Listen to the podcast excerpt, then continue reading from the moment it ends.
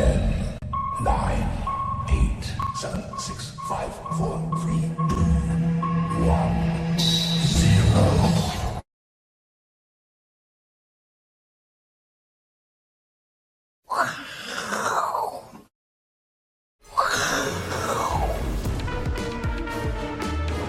欢迎收看，我是金钱豹，带你了解金钱背后的故事。我是大 K 曾焕文。首先欢迎现场嘉宾，第一位呢是我们的财经 V 怪客 Vincent，第二位呢是在线上的嘉义大仁哥，欢迎。好，这台北股市哦，今天哦真的是充满了灵异现象哦，我待会来跟大家解释啊。台股今天中场涨了两百二十六点哦，哎呦很厉害呢。先看一下右上角，美股昨天其实没有什么涨哦。苹果是跌的哦，I 十五推出来，苹果是跌的，辉达也才小涨啊。今天盘中我记得美股电子盘也没什么涨，大家看亚洲股市也还好，就只有台股独强啊，而且收最高哦，这个站上了一万六千八百点之上，而且今天的行情啊，大家仔细看哦，这个族群里面呢，你看全指股里面的涨幅啊。广达、日月光哦，这算电子股，算 AI。是。兆丰金涨二点四八，金融股也来了，然后再来台化、南亚，哎呦，传产股也来了，所以电子、金融、传产今天都动了，让台股中钢对哦，对，还有中钢嘞，中钢也涨快一趴哎。台硕、四宝，观众朋友怎么会这样呢？红海、中哦，这个行情呢，待会要跟 V 哥好好来讨论，到底发生什么事情哦。好。那讨论之前呢，我们说灵异现象之前啊，今天提醒大家，鬼门关哦，历经一个月之后呢，鬼门终于要关了，在今天晚上的十一点钟，鬼门关哦。那鬼门关之后呢，听说有四个生肖，哎，财运会来哦。比如说属老鼠的，财运旺，哦，意外的投资机会，这是谁啊？狗啊，狗属狗，属狗的排第二名，考试升职机会多，财运旺。再来属羊的，哎呦，桃花嘞，哎呦，人缘好，财运。再属龙的，财运旺，事业顺，贵人。哎呦，靠，我竟然没没在里面。小弟属虎啊，哦，磊哥属什么？猴啊，猴。猴，摃龟啊，也没中。阿伟属什么？虎啊，老虎。摃龟啊，阿伦属什么？属马。又摃龟，太扯了吧？啊，那个是 Echo 属什么？猪猪，又摃龟。V 哥，你是最后的希望了。V 哥，请上来。V 哥属什么？没中。嗯，我属兔。你属兔，没有中。十二生肖，我们刚问了六六个人，全部没中啊？怎么会这样？怎么会这样？这这这是不准嘛？怎么怎么不准？下次不要用它啊！哪一家的？哎，金匠啊，是哪一家的啊？这这个是不知道谁。对。哎，不过今天这个台股充满了灵异现象哦，对不对？有一个，对啊，对啊，我们来讨论一下。而且是几乎全指股，嗯哼，没有说一定是电子还是哪，大大部分都涨。不过我觉得这某种程度的怪力乱神，靠自己，靠自己，好不好？赚钱靠自己啊，对不对，V 哥？对啊，靠个鸡啊！好，我们看一下今天大盘有哪一些灵灵灵异现象哦，怪怪的呢。好，今天呢一路啊，哎，我们先看指数吧，好不好？对一路收最高，哎，怎么会这样？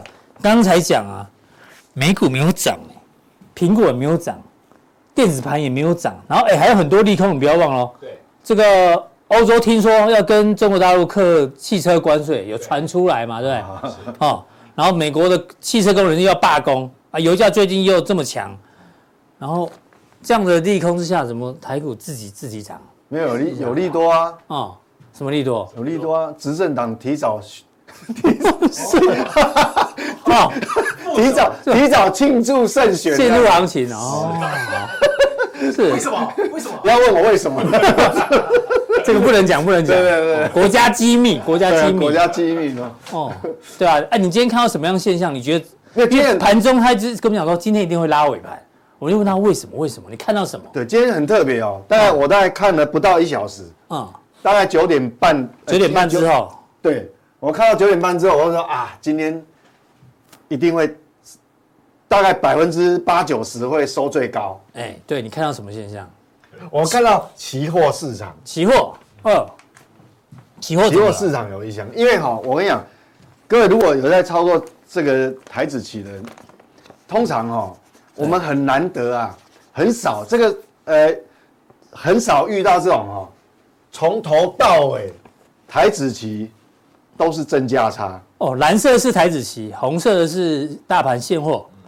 哦，哎，对，一直正价，哎，为什么会是正价差？哦，那一定是有大量的买盘，因为比较，因为过去的惯性是大部分的时间都是常态性都是逆价差，对，都都是处于逆价差。嗯哼，那你一开盘开那么高，现货一开它还是持续一直正价差，差。而且维持它不是正价差只有十几点。它，正价差四五十点哦，三十几点、四十几点都有，嗯、所以你看哦，它它一支领先，一支领先，在逻辑上是这样，买期货的这些市场大户，嗯，感觉就好像很笃定，今天尾盘一定会涨，一定会一定会拉尾盘收最高嘛，大涨嘛，哦、不然怎么？哎，这个还不是一般散户买，这不是散户扛上来，不可能啊！对你，你那个要很大的买盘，一路买，一路买，一路买，从头买到尾。对，一直维持，就是一直维持那个正价差，那不容易。所以一定是大户，一定应该有有什么特别的因素啦，什么蹊跷？是啊，可是特别因素，今天又没有什么重大什么全职，什么什么那个，对啊，没有什么结算日啊，都没有啊，也没有啊。你如果说今天是结算日，就啊，因为我部位多单太多，我。市场拉高结算，外资拉高结算有可能，也不是什么 MSCI 什么调整了。我想很久，我想也真的不知道什么原因，所以真的就是灵异现象。那那所以正价差维持代表大户外资一直在维持，然后尾盘拉。这对啊，这种这种能够维持这种正价差真的很少了。好，所以你很少见，你就一直跟我们讲，而而且还还不是一点点。好，对，所以所以我我我真的也不知道怎么，等于说。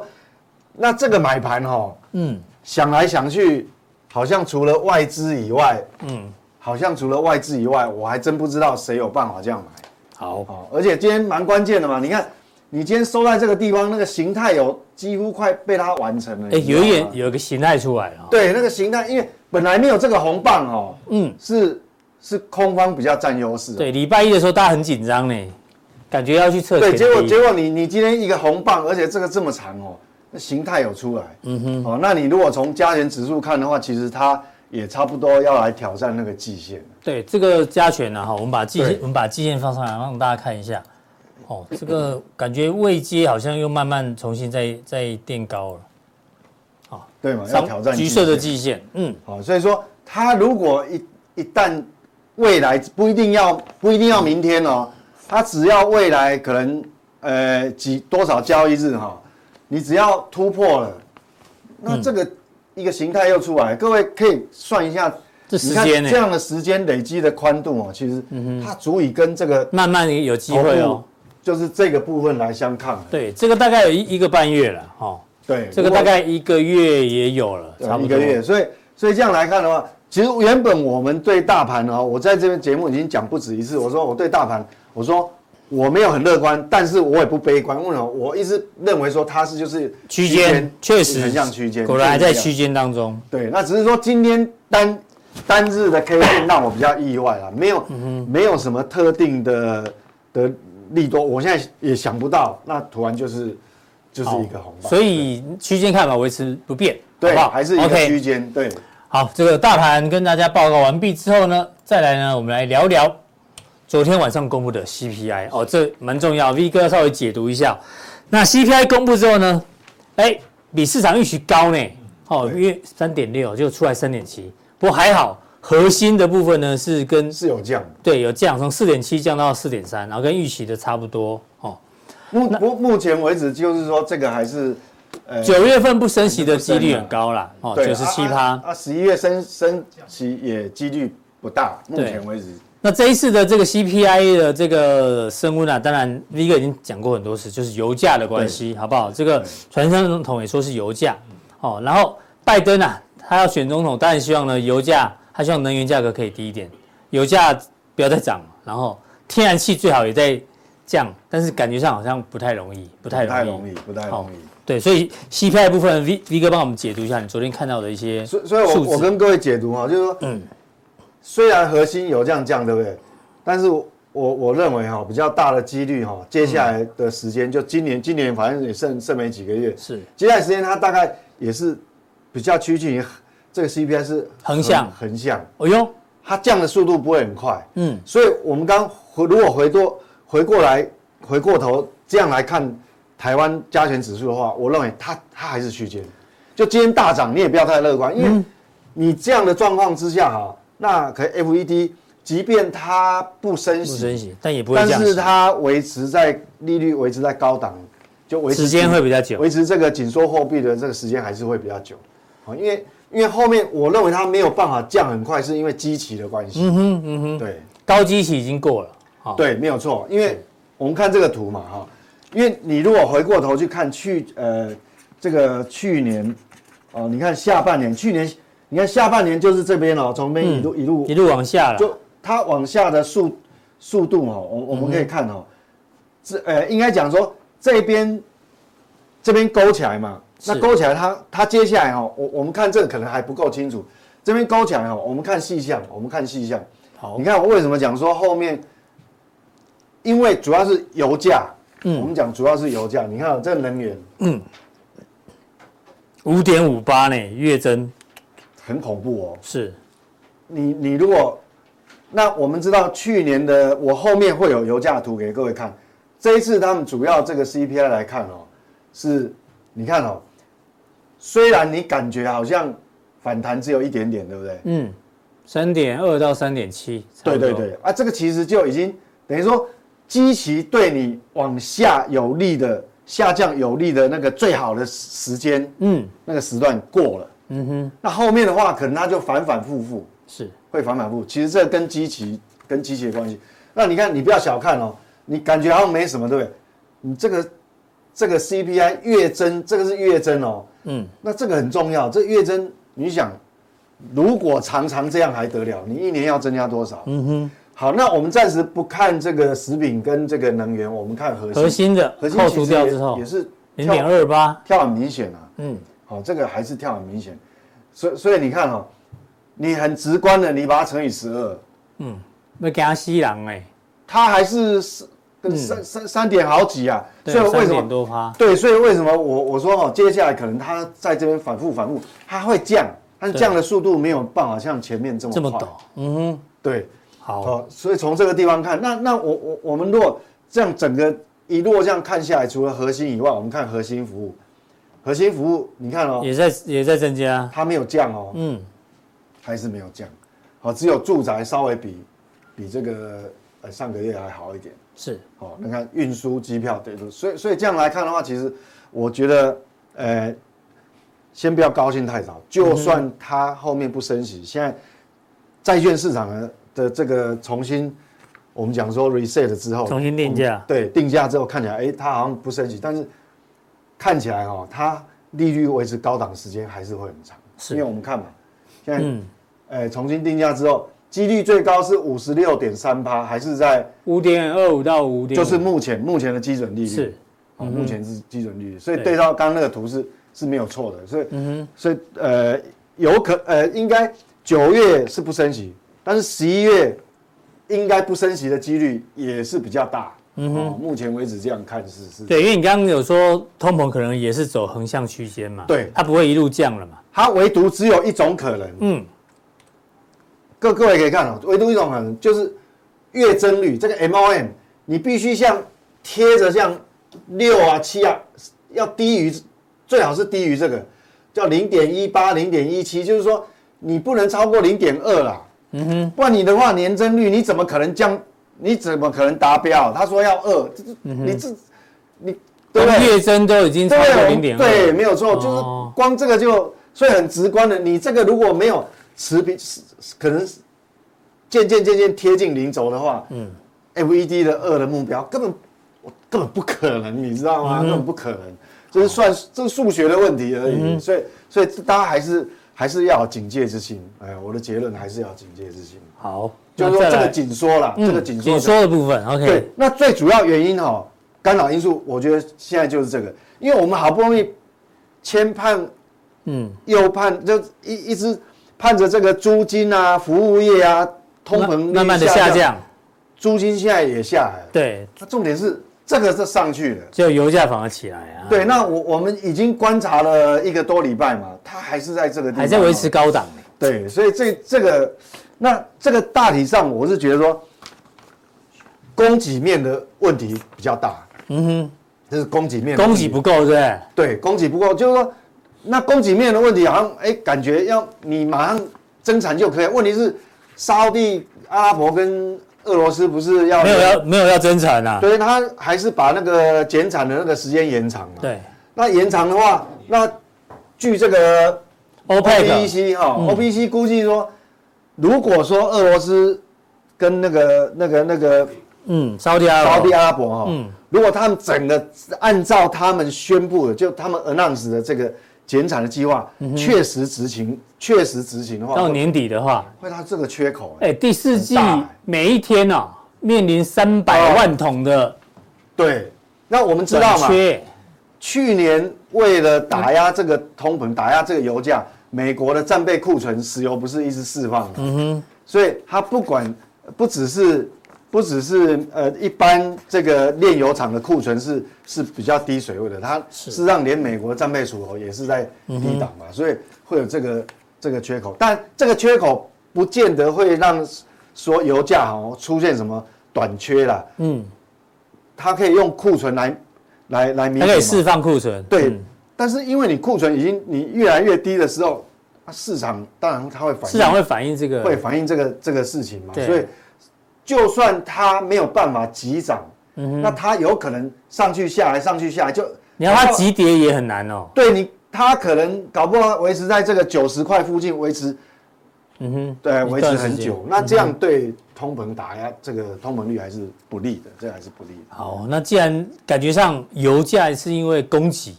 哦，是供给供给问题，所以让油价维持在高档。其实不止这一项原物料，我发觉好好几项原物料都是供给面的问题。嗯哼，好像农产品也有。像最近那个铁矿砂还在涨，嗯，煤也在涨。那你说景气有很好吗？没有啊，没有啊，对啊，没有啊，所以它所以这个是供给面的问题。好，那既然如果油价会涨的话呢，我们开始担心美股会不会受到影响哦？未来，因为这图刚刚是 V 哥讲的嘛，OPEC 说第四季石油供给面临每天短缺三百万桶。啊、哦，虽然可以释放战备储油，但是心理上交易员就会觉得油价会涨啊。如果油价涨会怎样？大家知道吗？我们看这个图哦，从二零零八年来，这有两个图，下面这是标普五百。哦，过去呢你会发觉哦，标普五百里面哦，其实呢涨最多什么？就是科技股，因为科技股的权重哦一路的拉高，从十五趴，以前十五趴，现在来到三十趴，所以过去十二呃不止哦，这几年零八到现在。十几年，十四年、十五年，过去十五年哦，科技股的比重慢慢一直拉高，哦，然后呢，能源股以油价为以油价板块为主的话，他们的比重越来越低，就代表都是在涨科技股，传产股其实没有在涨，但是配上这个图，如果未来油价开始涨的话，代表什么？代表未来这个比重可能会拉高，就是传产股开始涨的话，那科技股呢？因为能源类的会涨嘛，对啊，能源股涨的话，科技股就容易下来，没错。所以这个我们要放在心上哦。万一油价未来涨的话，对于科技股的压力会很大，好不好？对，那我们如果从市场目前就反应哦，反映到这个市场里面去看，还有一个也要小心啊。哦，这个对这个法新银行啊，法国兴业银行啊，说如果经济衰退的时候呢，要空罗素两千，就空小型股。为什么呢？因为呢，三个图哦，它抓的是哎标普一千五啊。标普五百是前五百大，但还有一个指数是标普一千五，哦，好不好？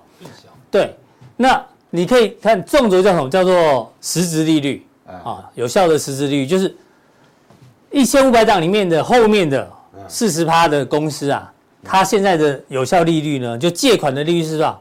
六趴左右，哎，接近六趴，哎，就是越小的公司呢，它的利息是越高的。万一经济衰退的话，他们受的影响比较大。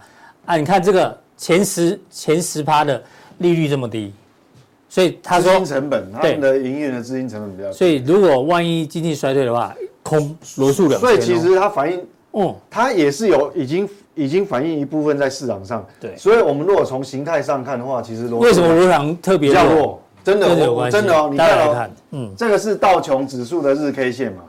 好，你看哦，这个底部的形态越做越大，是，我越做越大。那它。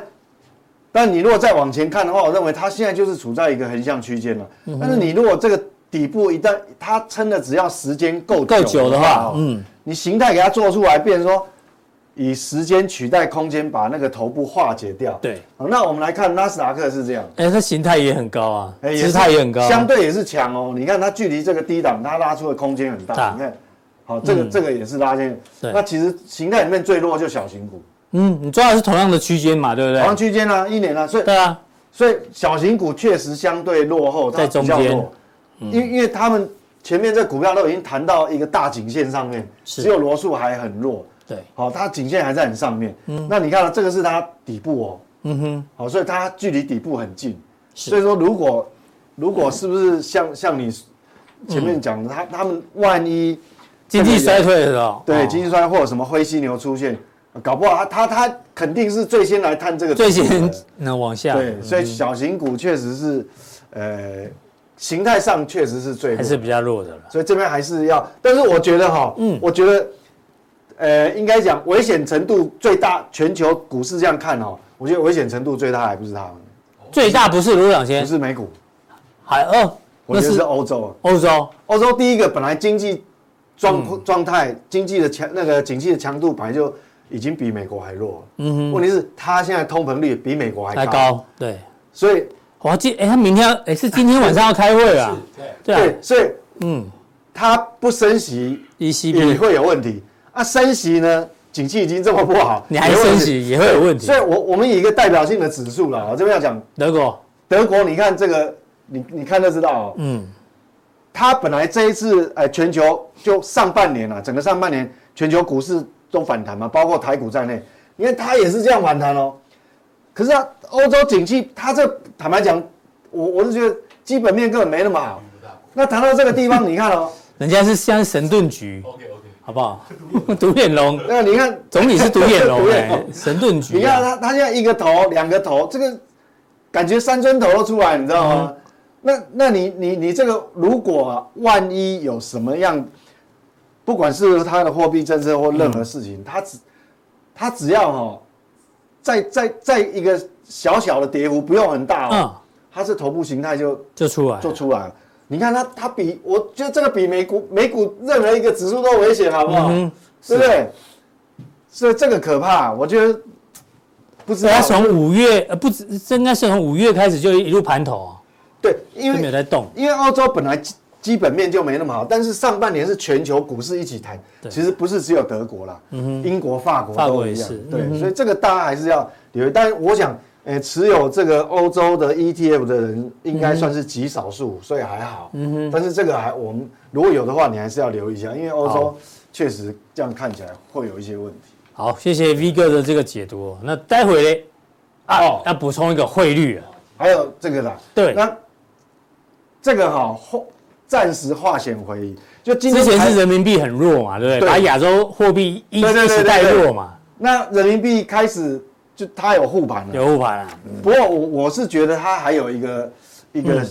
一个算是利空哦，它不是有开始要限制那个呃外资，你若呃要购汇要汇出的话，嗯。好像额度有缩减哦。哦，那变成说你的资金的那个自由度又降低了，降低，那这样变成说，因为他为了要阻止资金外流，对了，嗯，那他这样才有办法护护盘护汇率嘛。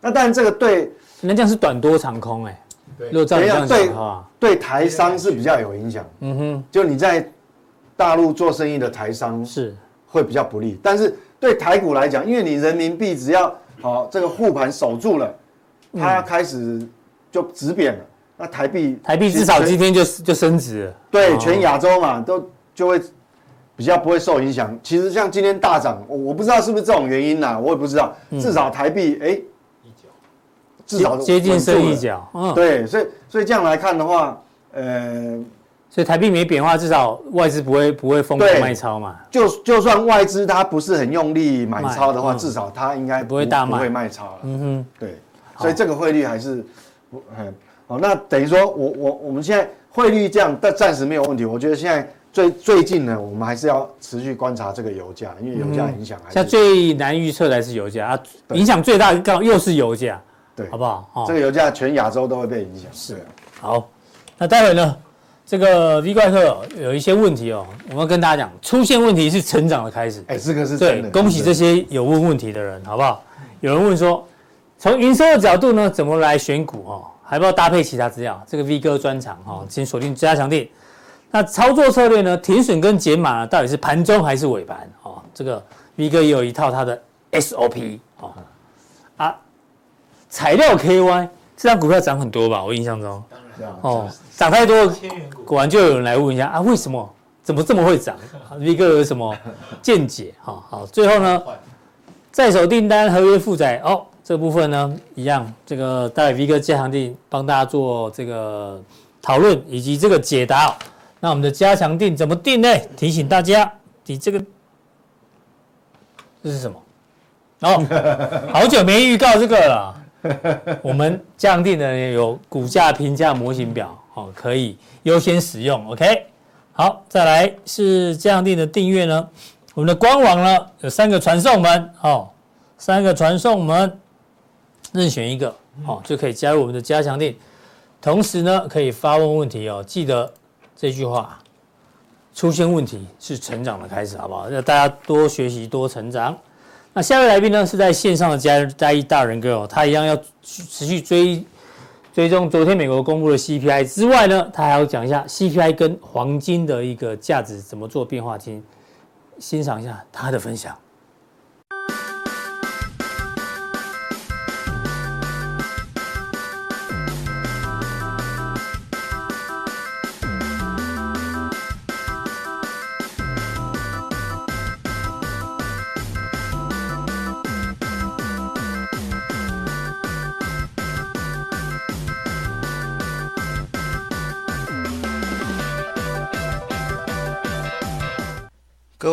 是金钱豹的新浪朋友，大家好，我是嘉义的大仁哥。今天的重头戏，刚刚威哥已经先讲了，就是每个月的一个 CPI 的一个美国 CPI 的一个变化。在一个 CPI 的变化，它当然会改变的是殖利率，还有美元的强弱，还有油金啊。啊，刚刚威哥在节目上已经有讲原有的一些变化，还有未来的。利率决策的一个变动等等啊，另外一个重点就是黄金，所以说我在普通店要跟各位讲的是一个黄金。为什么这这一节要选黄金呢？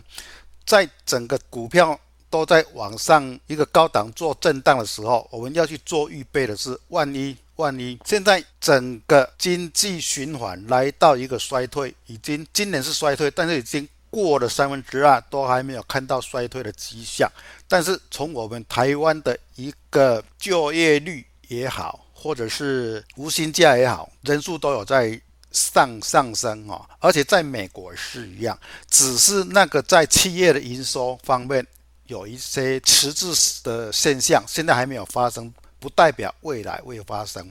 那么股市还在高档震荡的时候，我们就是要去找一个。避险的标的出来，然后避险标的最好就是黄金。所以说今天才在 CPI 的一个数据公布以后呢，用黄金来做做一下未来。假如说避险的时候，提醒各位黄金不能够忘掉。我们就来看今天的图卡说明。好，今天的题目，我的题目是美国 CPI 跟黄金的价值哈。所以说我们就 CPI 的一些重点，刚刚 V 哥已经讲了很多了，我就不再重复我的。主要的一个重点在于黄金未来的走势如何？好，首先我们要了解 CPI 跟黄金的关系是什么？这个是一般的情况下哈，它主要就是说 CPI 的调控在通膨在两在两趴以内，表示说整个美国物价水平都很平稳，经济运行都比较健康，所以说美元会比较平稳，就是在一个区间小幅的震荡啊。那么金价也是百分的相对的稳定的一个状态，哎，这个都没问题。这个都没问题，但是我们现在的一个经济循环就是来到一个扩张期以后的一个修正，扩张期以后的一个修正可能会对股市会未来会产生一个比较大的震荡，这个还没有发生。好，在正常的情况下，CPI 高于百分之四，表示通膨已经来临，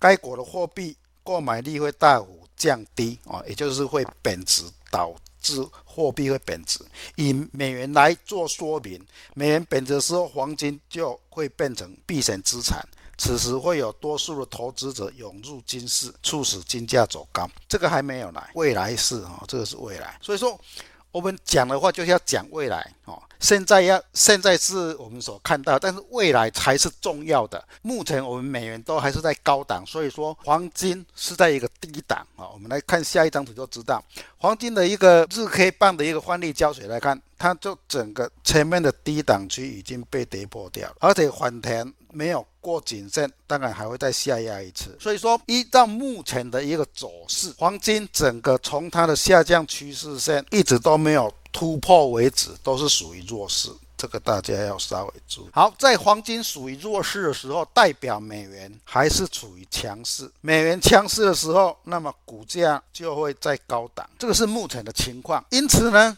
当美元开始走弱的时候，然后股价开始修正的时候，黄金就会往上。这个要告诉各位说，黄金到目前为止还是有下行的一个。机会，那么在股票高档的时候呢，我们就要注意股票高档要去卖出高档的一个商品，然后要去注意修正在低档的商品。那么就是股票跟黄金可能是你在做未来的一个投资上的一个卖出与买进的一个商品，哈，这个是今天的一个重点。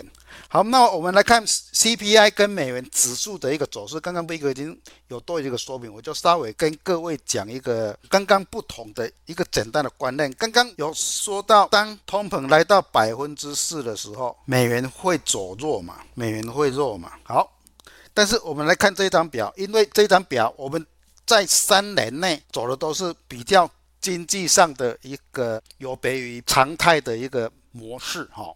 所以说，当物价指数往上飙破四的时候，照理来讲，美元是要走弱的。但是为什么美元还是继续往上走？那个就是政策的问题，政策面打通膨的问题。所以说，跟市场的一个期待是不一样的，完全是政策走通膨，造就美元的一个飙升哦，美元的一个飙飙升。所以说，我们来看到，当预期的一个物价指数在去年往上飙到最高点的时候，然后我们的美元指数在升息的一个期望值已经到达高点的时候，它就往下杀，变成两个是同步的，这个是完全是政策性的。好，现在来到这边的时候，整个政政策面已经稳固，市场面也都稳固的时候，这边就会趋于一个正常的走势。正常的走势完，就会跟着企业的一个营收哦，来带动整个股市往上或者是往下。当企业营收低的时候，美元指数自然就会往下哦。这个是我们未来的一个观察的一个重点。好，那么 CPI 跟黄金的走势会呈现怎么样？我们刚刚讲到，当通膨往上的时候，美元会往下走，金价会往上走。但是这边是为什么会有一个不一样的啊、这个都是因为政策的一个打通膨的一个不同样啊，打通膨的一个不同的一个走势啊啊，这个说，所以说现在的 CPI。现在的 CPI 会在这边打底，好，那么黄金开始往下走的时候，哦，可能这边就是有一个颈线的一个比较好的一个支撑线，一样会在这边做一个打底。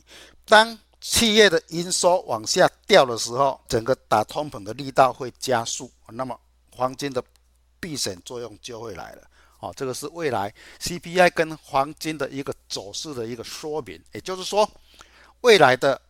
CPI 会在区间小幅震荡，但是黄金会随着企业的营收带动股市往下修正的时候，黄金就会有一个往上的一个走势啊，这个是今天要讲的一个重点。好，那么美元指数跟黄金的走势，现在就是如同刚刚讲的，就是交。在这边焦灼的啊，并不像去年一样那么样的一个明显啊，现在变成一个焦灼一样，一切等到企业的营收啊，才会带动黄金的一个涨势，然后带动美元指数的一个下修啊。这个是这张表看的就比较明显啊，黄金跟美元指数的一个走势，像二零二零年之前走势都是跟我们刚刚讲的，当通膨。当美元指数往上走的时候，黄金就会往下掉，哈，这个就很明明显。好，美元指数往上的时候，黄金就会往下掉，跟这个就疫情期间就不一样哦，整个都是往上的哈，就是不一样哈。所以说未来它会趋近于这样子，未来会趋近于这样子，美元只是往下哦，黄金会往上，这个是未来的一个方向。好，黄金跟 CPI 就讲到这这边。那么有很多人忽略了这一张热力图，这张热力图会给我们非常明了说，哎，现在股市的涨跌的重点在什么地方？这个是，比如说这张是。昨天的美股的收的的收盘，这个越红来讲的话，表示说它的它的市值越高；越绿的话，表示说它的跌幅越深啊。这个越红的话，表示说它的涨幅越越大；这个宽度越大的话，表示它的市值是越大的啊。这个是提供给各位做参考。我们台湾就是不用讲，就是说台一电会比较深。好，我们来就来看今天的我们台股哦，跟美股的比较重重要的一个。股市的 K 棒形态啊，好，首先来看亚马逊啊，为什么要挑挑亚马逊呢？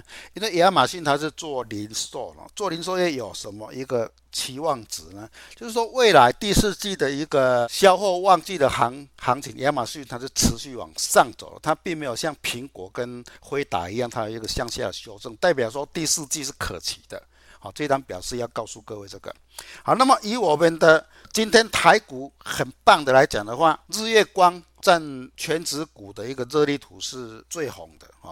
我们来看日月光是最红的，代表说它的涨幅是最大的哈。日月光我们把颈线非常明显的画出来，然后碰到颈线往上走，但是这边就是它一个压力线，就以热力图来做用。